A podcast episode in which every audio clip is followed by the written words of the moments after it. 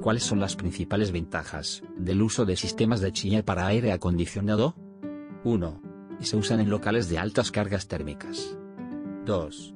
Se utilizan cuando no es fácil la utilización de un sistema de ductos desde la generación del frío hasta los puntos de aplicación. 3. Se proyecta un sistema de chiller para aire acondicionado, cuando se desea centralizar en pocos puntos la generación de frío y en muchos puntos la distribución. 4. Se usan, cuando se tiene puntos muy distanciados con necesidad de acondicionamiento de ambiente. 5. El sistema de chiller para aire acondicionado, es buena opción cuando se desean ruidos mínimos, en este caso se estudia la opción de chiller enfriado por agua. 6. Un sistema de chiller para aire acondicionado por absorción, se puede proyectar cuando hay fuentes de calor altas, que se desperdician en algún proceso industrial. 7.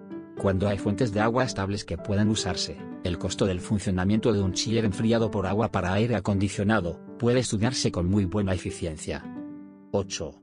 Un sistema de chiller enfriado por aire, puede resultar una opción muy buena para el acondicionamiento de ambiente, cuando pensamos en reducir los gastos en mantenimiento.